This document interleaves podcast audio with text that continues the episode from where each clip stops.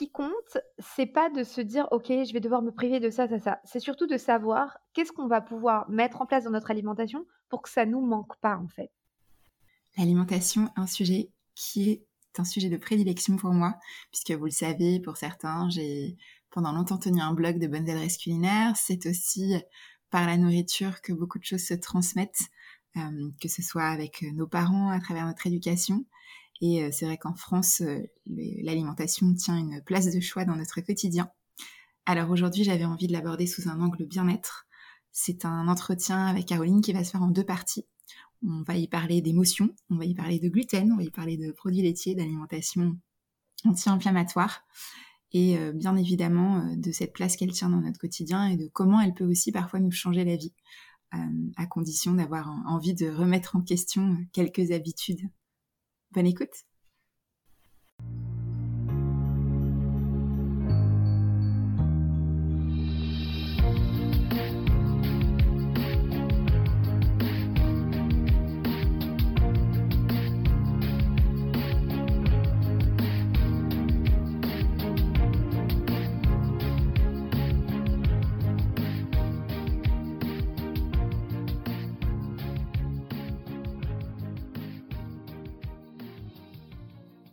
Bienvenue dans cette quatrième saison du podcast Secret de Polichinelle. Nous continuerons de soulever les tabous inconscients et les préjugés qui ont la vie dure à travers des conversations stimulantes et enrichissantes, en évoquant aussi bien nos choix de vie professionnels que personnels. Bonne écoute.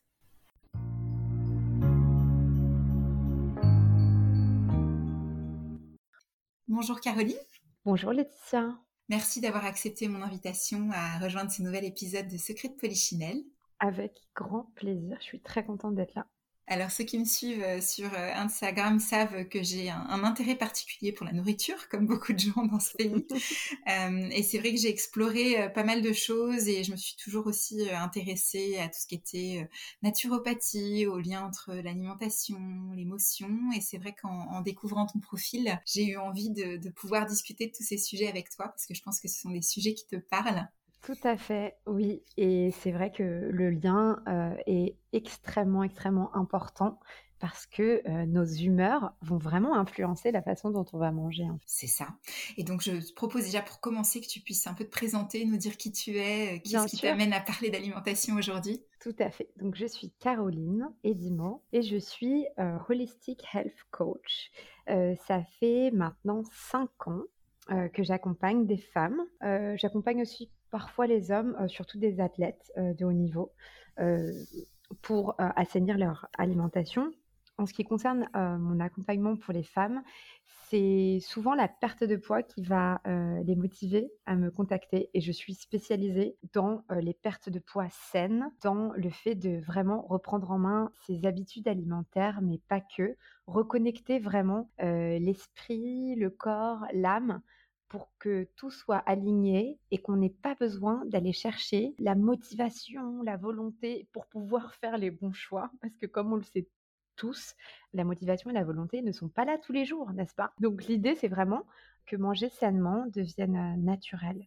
Euh, je travaille énormément sur la culpabilité parce que pour nous, les femmes, c'est vraiment un gros souci. Et quand on me demande qu'est-ce qui fait le plus grossir, je dis en général, c'est la culpabilité. parce que souvent, quand on sort un peu de notre alimentation saine, le problème, c'est pas ce qu'on a mangé. Parce que, bah, par exemple, dans une semaine, il y a 21 repas. Si on fait un repas un petit peu déconnant, c'est vraiment pas un problème. Par contre, si derrière, on se sent tellement coupable qu'on lâche tout, là, ça commence à être un souci. Et c'est pour ça que c'est souvent quelque chose que je traite dès le départ lors de mes programmes, la culpabilité, parce que je pense qu'en fait, sans flexibilité en alimentation, on ne va pas très très loin. Donc vous allez m'entendre parler avec beaucoup de conviction d'alimentation anti-inflammatoire, mais il faut savoir aussi parfois décrocher. Il peut arriver qu'on mange aussi que pour le plaisir. c'est pas grave à partir du moment où c'est pas tout le temps, parce que l'alimentation est quand même là pour qu'on se sente bien physiquement et mentalement. Et c'est vrai que si on mange que pour le plaisir, en général, au bout d'un moment, on commence à se sentir un petit peu mal. Voilà. Et comment est-ce que tu en es arrivé à, devenir euh, coach justement en, nutrition holistique? Comment est-ce que tu t'es formée? Est-ce qu'il y a des parcours particuliers euh, oui, alors je pense que j'ai pas un parcours euh, classique. On va dire que j'étais en surpoids pendant toute mon enfance. Puis j'ai été en surpoids de mes 20 ans à peu près à mes 30 ans. J'en ai 39 aujourd'hui. C'est vrai que le fait d'avoir vécu le surpoids, donc j'avais 20-25 kilos au-dessus de mon poids de forme, on va dire. je me suis toujours intéressée au régime, à l'alimentation. Alors souvent c'était des régimes express ou des régimes protéinés qui n'étaient pas sains du tout, où je perdais tout mon poids et je reprenais tout derrière. Et en fait au bout d'un moment je me suis dit bon je vais arrêter de m'intéresser à la nutrition, je vais m'intéresser au comportement alimentaire parce que je me disais c'est pas possible, je ne suis pas idiote, je sais quoi faire. Pourquoi est-ce qu'à chaque fois je reprends tout ce poids? Donc là j'ai commencé en autodidacte pur à me renseigner, à commander plein de bouquins de, de psychologues américains, de nouvelles méthodes de comportement alimentaire, etc. Et à ce moment-là, j'ai commencé à m'écrire, à m'auto-écrire, en fait, un programme pour me réhabiliter à avoir une relation saine euh, avec mon alimentation. Donc au départ, j'étais, je voulais pas du tout en, faire euh, mon métier. Et donc je me suis écrit ce programme, j'ai fait ça de manière hyper scolaire parce que je me suis dit là, faut que je sois super sérieuse. Ça fait trois fois que je perds 20-25 kilos, trois fois que je les reprends. Il est hors de question que ça continue comme ça. Donc voilà, en m'intéressant à la psychologie de l'alimentation, j'ai commencé à voir ma relation à l'alimentation euh, s'assainir, à être beaucoup plus euh, paisible. Moi, j'étais beaucoup plus sereine euh, et je voyais que je perdais du poids. Par contre, je voyais que mes soucis de santé ne s'amélioraient pas. je me disais, c'est quand même bizarre, je perds du poids, mais je me sens pas beaucoup mieux physiquement. J'ai commencé à avoir des migraines qui s'aggravaient vraiment, entre guillemets, malgré ma perte de poids et de mes 20 ans à mes 30 ans, pendant cette période surpoids, etc., je souffrais aussi beaucoup de crises d'angoisse. Et euh, j'ai déménagé aux États-Unis en 2012. Et là, euh, les angoisses et les migraines sont devenues de plus en plus persistantes. Et donc, euh, j'avais des traitements très lourds, antidouleurs. Je, je, prenais même de la morphine. Enfin, vraiment, c'était assez horrible parce qu'en fait, rien ne soulageait mes migraines.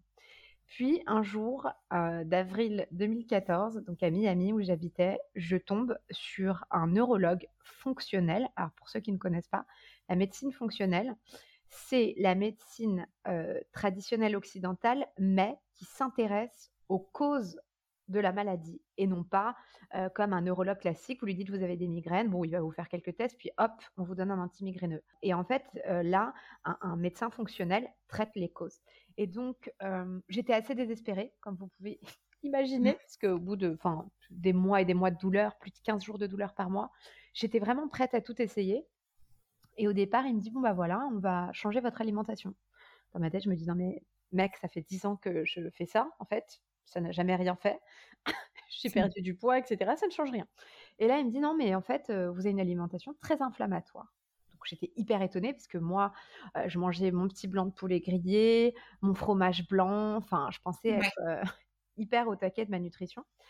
Donc, il me dit qu'on va euh, enlever les aliments inflammatoires de mon alimentation. Donc, il me dit on va retirer le gluten, les produits laitiers, le sucre, l'alcool, le café, qui est l'ennemi numéro un de la migraine, et alors que tout le monde pense qu'au contraire, c'est un super bon allié, mais pas du tout. Il me retire les œufs, et il me retire les oléagineux, le soja et le maïs non bio. Donc là, je me dis, OK. Donc, ça a été fait de manière progressive pour que tu puisses. Euh, d'accord, c'est violent. Ça a été fait du jour au lendemain. C'était dur, c'était violent, mais je vais te dire un truc, pas aussi violent que mes migraines. Mmh C'est-à-dire qu'à un moment donné, et ça c'est quelque chose aussi qui est hyper important pour moi de partager, à un moment donné, il faut savoir euh, ce qu'on veut et les sacrifices qu'on est prêt à faire pour se sentir mieux. Parfois, ça paraît violent, mais quand on réfléchit à notre quotidien de douleur, de surpoids, bien sûr, finalement, et eh bien avec le recul, euh, je, me, je, me, rends compte aujourd'hui qu'en fait, euh, bah, les croissants ne me manquent pas trop parce qu'en fait, les migraines ne me manquent pas, euh, les crises d'angoisse me manquent pas. Bref, donc il me change mon alimentation. Je le fais, alors je vais pas dire sans grande conviction, mais je me dis, bon, écoute Coco, t'es mignon, t'as pas compris les douleurs que j'ai, je pense. Mais c'est pas grave, on va essayer. Donc je le fais. À ce moment-là, donc il me fait aussi évidemment IRM, scanner, prise de sang et tout. Mais on n'a pas les résultats au départ. Je change mon alimentation. Et en un mois, plus de douleur, alors que je prends plus de médicaments. Et là, je me dis quoi? Mais qu'est-ce qui se passe? Mmh. Je reviens en mode, non, mais qu'est-ce qui se passe? C'est incroyable. Il me dit, bah, ce qui se passe, c'est qu'on a enlevé les choses qui vous inflamment au quotidien et que donc, votre cerveau commence à refonctionner normalement, les nerfs sont moins inflammés, etc. Donc, enfin, complètement incroyable. Après, mmh. il m'a donné aussi quelques compléments alimentaires, alors des trucs super basiques. Alors, si vous êtes migraineux, par exemple, il faut checker votre vitamine D, le coenzyme Q10 et prendre des super grosses doses de magnésium. Et souvent, ces trois choses en complément peuvent aider vraiment les migraineux. C'est assez incroyable. On, s'est rendu compte dans les études que les migraineux sont souvent en carence en fait de CoQ10 et de, et de vitamine D. Mmh donc voilà, je suis suivie par lui, je continue. Alors chaque mois, j'y vais en lui disant bah, quand est-ce qu'on réintroduit du coup à propos du gluten et des produits laitiers. Il me dit on, verra le mois prochain. Et en fait, il m'a bien baladé. En fait, au bout d'un moment, on se sent tellement bien, mais qu'on pose plus la question parce qu'en fait, on n'a plus du tout envie de réintégrer les aliments qui nous ont finalement, par accumulation, fait euh, euh, beaucoup de mal. Et donc, à ce moment-là, je prends conscience vraiment de l'importance de la nutrition. Je pars à New York pour étudier euh, à l'IIN. donc, c'est une, c'est une école de nutrition holistique. Donc, on a de la nutrition, on va dire, classique, mais aussi des cours de méditation, des cours de yoga. Enfin, c'est vraiment super global pour pouvoir accompagner les gens de manière globale. Donc, pour ceux qui ne connaissent pas, holistique, c'est vraiment en fait accompagner à tous les niveaux, ce qui permet de, tout mettre en corrélation parce que finalement, moi, quand j'ai eu mes problèmes de poids, je suis allée voir nutritionniste, diététicien, etc mais c'était totalement déconnecté de ma vie en fait. Oui, et, de regarde un sujet précisément, mais regarde pas l'ensemble du corps, de la vie des gens. De... C'est ça, les mmh. goûts, euh, l'éthique, les valeurs, euh, les envies, euh, l'emploi du temps, etc. Et moi, c'est vraiment, enfin voilà. Et du coup, j'ai je, passé ce diplôme, je suis revenue vivre en France et je me suis lancée et, et, et voilà. Et depuis, franchement, j'adore, j'adore ce que je fais. Je sais comment aider les femmes qui ont du poids à perdre parce que je sais ce que c'est d'avoir du poids en trop. Et je pense que le programme que j'ai développé, du coup, maintenant, j'ai commencé à l'écrire, ce programme, en 2008. Et euh, maintenant, voilà, je peux dire qu'il a fait ses preuves et que, euh, voilà, ça fonctionne. Et ce qui fonctionne surtout, c'est qu'on se crée sa propre alimentation anti-inflammatoire. Je n'impose pas une alimentation. C'est impossible. Il n'y a pas une alimentation qui convient à tout le monde. Ça me fait penser, enfin, ce, ce, que tu racontes un petit peu au régime signalé. Enfin, régime, j'aime pas le terme régime, mais voilà. L'alimentation, ouais, ouais, ouais. ouais, ouais. Et euh, c'est vrai qu'en plus, euh, enfin, il y a eu beaucoup d'évolution de, de, mmh cette diète-là, avec euh, le, le, cru, le véganisme. Enfin, c'est vrai qu'aujourd'hui, il y a, y a beaucoup, beaucoup d'alimentations différentes et je me rends compte que les gens sont super perdu. Oui, normal. Ouais, on sait plus quoi manger en fait, parce que tu as l'impression que d'un côté tu peux manger, mais en fait c'est un autre effet. Enfin, il y a le, côté, il y a des inquiétudes aussi au niveau euh, véganisme sur les carences éventuelles, comment tu combles euh, ce que tu n'apportes pas. Ouais. je sais pas, là-dessus, tu as peut-être des, choses. Euh, là-dessus, bah, je, peux, je, peux, je peux carrément en parler, puisque ça fait trois ans et demi maintenant que je suis vegan strict. je ne peux pas garantir que ça sera comme ça toute ma vie parce que pour moi, l'alimentation, elle doit être vraiment évolutive et s'adapter aux différentes périodes de ma vie. Et je, me pose pas mal de questions ces derniers temps. Alors, de mmh base, j'ai voulu éliminer les protéines animales parce que la plupart sont hyper toxiques, blindées d'hormones, d'antibiotiques, etc. Sur le chemin de cette élimination, j'ai commencé aussi à m'intéresser parce que j'ai suivi en parallèle des modules après avoir eu mon diplôme sur l'industrie euh, bah, du mmh bétail, qui m'a totalement absolument écœurée mmh. complètement de la consommation de, de, de, viande, de, bah, de volaille, d'œufs, bon, les mmh. produits laitiers, je les avais déjà éliminés, mais c'est vrai qu'après, il y a eu un peu l'éthique qui s'en est mêlée, de me dire, je n'ai plus envie de participer à ça, je ne veux plus que mon argent serve à ça. À ce moment-là, c'était assez facile quand j'ai fait ma transition végane. Pourquoi? Parce que je mangeais cru. Alors là, vous allez vous dire, bah, en fait, non, c'est compliqué. Mais en fait, c'était facile parce que du coup, je ne compensais pas par des lentilles ou par des steaks végétaux ou par tous les trucs super mmh industriels. Sauf qu'après le crudivorisme, je l'ai pas gardé toute ma vie. C'est très dur de rester euh, cru, puis c'est pas forcément recommandé. On peut pas toujours digérer le cru. Oui. Et quand je me suis mise à remanger, on va dire normalement, ah bah, c'était la porte ouverte aux aliments industriels véganes et sans gluten puisque je mange sans gluten. Mais quand même, mmh. eh ben oui. Mmh. Mmh. Et du coup, un autre problème. Oublions la, partie industrielle végane. Manger plein de légumineuses et de céréales, mais c'est pas du tout bon en fait. On n'est pas censé en manger en très grande quantité. Si on me demande quelle est pour toi l'alimentation la plus saine, je suis tentée de dire quand même l'alimentation paléo. Bien que, vous l'avez compris, pour l'instant, je ne mange pas de protéines animales. Mais en réalité, on va dire que théoriquement, c'est censé être l'alimentation la plus saine. Pourquoi? Parce que euh, donc l'Homo sapiens, il a à peu près 200 000 ans. Les céréales ont été introduits dans notre alimentation il y a seulement 10 000 ans.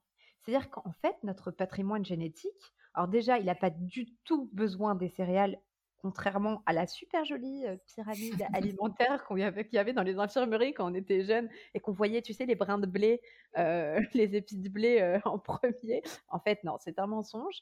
on n'a pas besoin des céréales, mais au-delà de ne pas en avoir besoin, c'est pas bon pour nous d'en manger en grande quantité. Et c'est pour ça que quand on dit oui, la mode du gluten, la mode du gluten, en fait, c'est pas une histoire de mode, c'est que l'intestin n'est pas fait pour digérer ces quantités de céréales.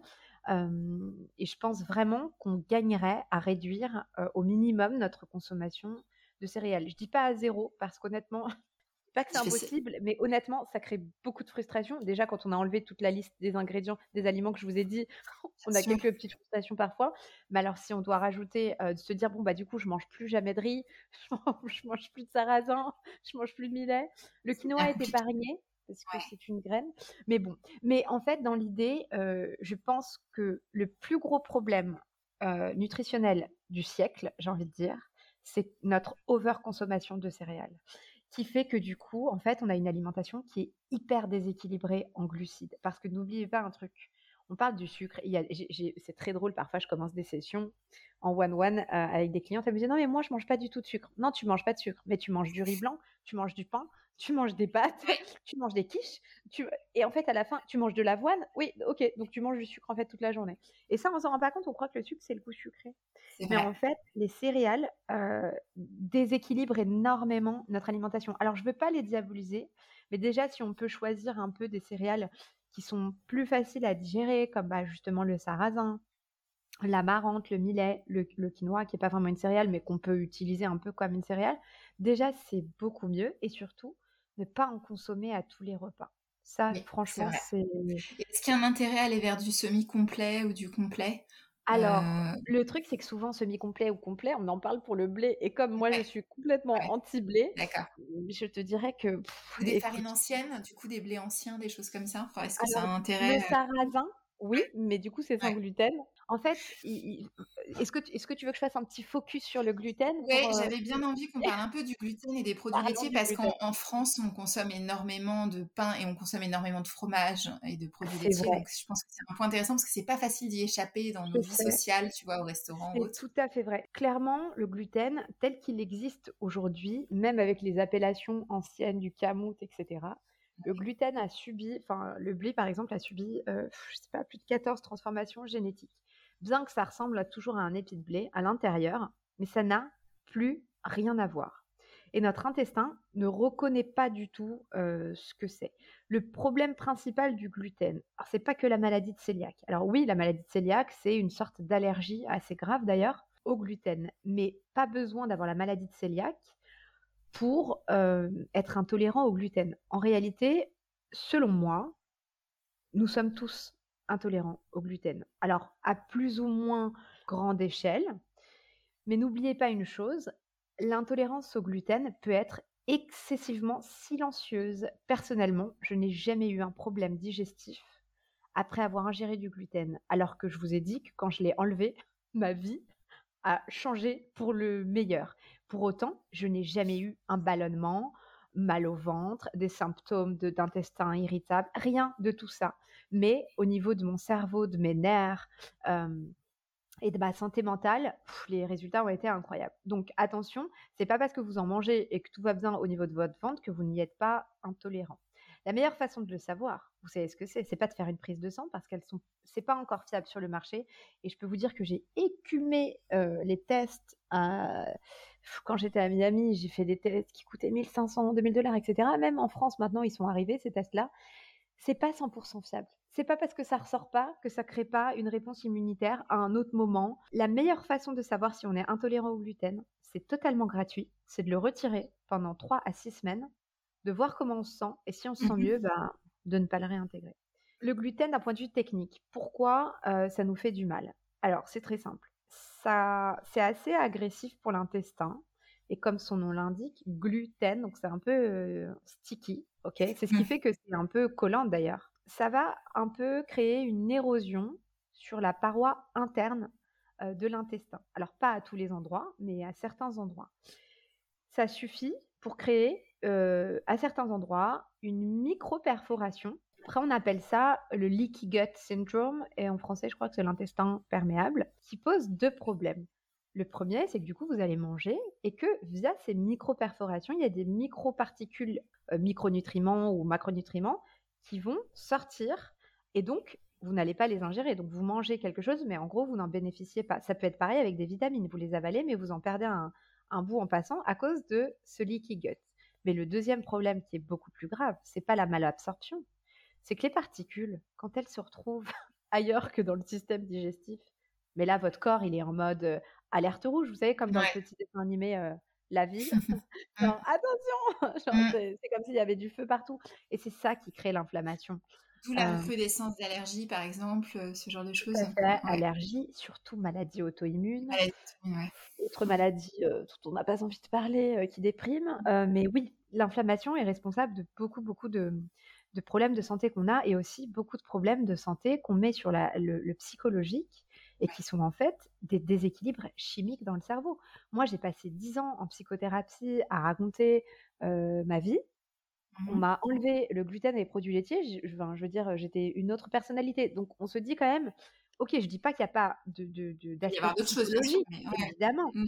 mais franchement, en enlevant la partie chimique, déjà, bah, dès que vous rééquilibrez la sécrétion d'hormones dans le cerveau. Moi, par exemple, les médicaments que je prenais, c'est très connu, c'est des choses qui agissent sur la sérotonine. Ok, la sérotonine, c'est l'hormone du bonheur. Ok, donc en gros, quand on est déprimé, on la recapture pas. Mais pourquoi on la recapture pas? En général, c'est parce qu'on stimule trop la dopamine avec, par exemple, le sucre dans mon cas, ou si on prend de la cocaïne ou ce genre de, ou qu'on est accro à certaines choses, ça crée une sorte de saturation des récepteurs dopaminergiques, ce qui fait qu'après, ça dérègle la sérotonine. Mais quand ça va mieux du côté de la dopamine, bah, ça va beaucoup mieux du côté de la sérotonine et tout s'aligne.